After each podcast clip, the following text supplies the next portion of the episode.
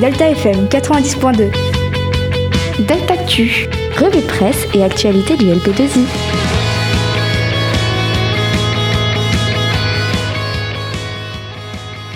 Bonjour à tous, vous écoutez Delta FM 90.2, il est 14h30, c'est l'heure de Delta Actu, l'émission revue de presse et actualité.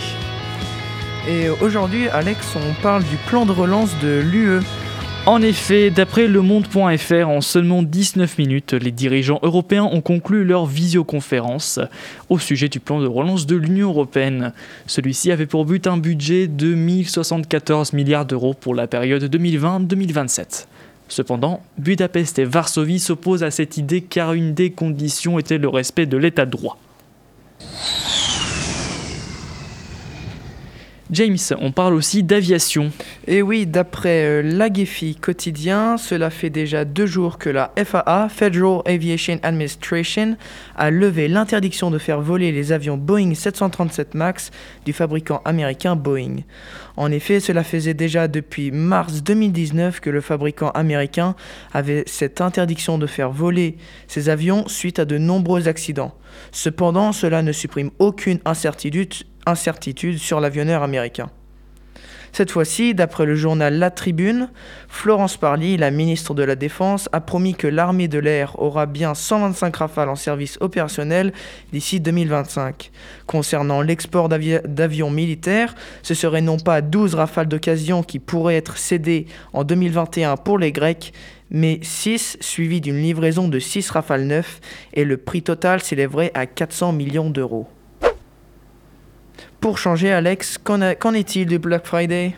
D'après le point, alors que Carrefour et Leclerc se disent prêts à décaler le Black Friday si le gouvernement accepte de rouvrir les petits commerces, Auchan annonce d'ores et déjà le report de l'opération promotionnelle au 4 décembre, pour les mêmes raisons que ses homologues de la grande distribution. Ces changements surviennent après la demande du ministre de l'économie Bruno Le Maire, mercredi dernier, pour ne pas creuser encore plus la concurrence déjà durement entamée par les deux confinements.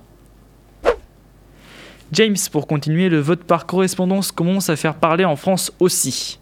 Oui, c'est après la victoire de Joe Biden annoncée le 7 novembre par les médias américains, grâce un peu au vote par correspondance qui lui aurait fait gagner, que certains politiques français, principalement du groupe La République en marche et de la France insoumise, ont proposé l'idée de réinstaurer le vote par correspondance déjà enlevé en 1975 euh, par le Premier ministre ils ont, donc ils ont proposé cette idée de le réinstaurer la semaine dernière. Alors pour le moment, cette idée resterait euh, reste en suspens, mais on devrait sûrement en entendre parler dans les semaines qui suivent.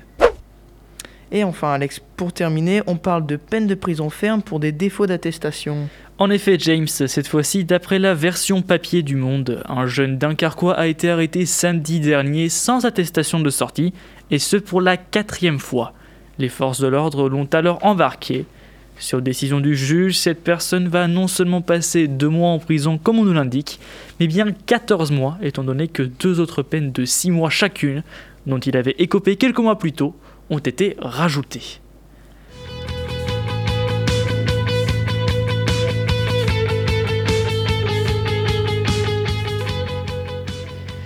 Merci à tous pour cette courte émission euh, de Delta Actu. Merci à toi, James, d'avoir euh, voulu accepter euh, bah, de, venir pour parler des sujets d'aviation.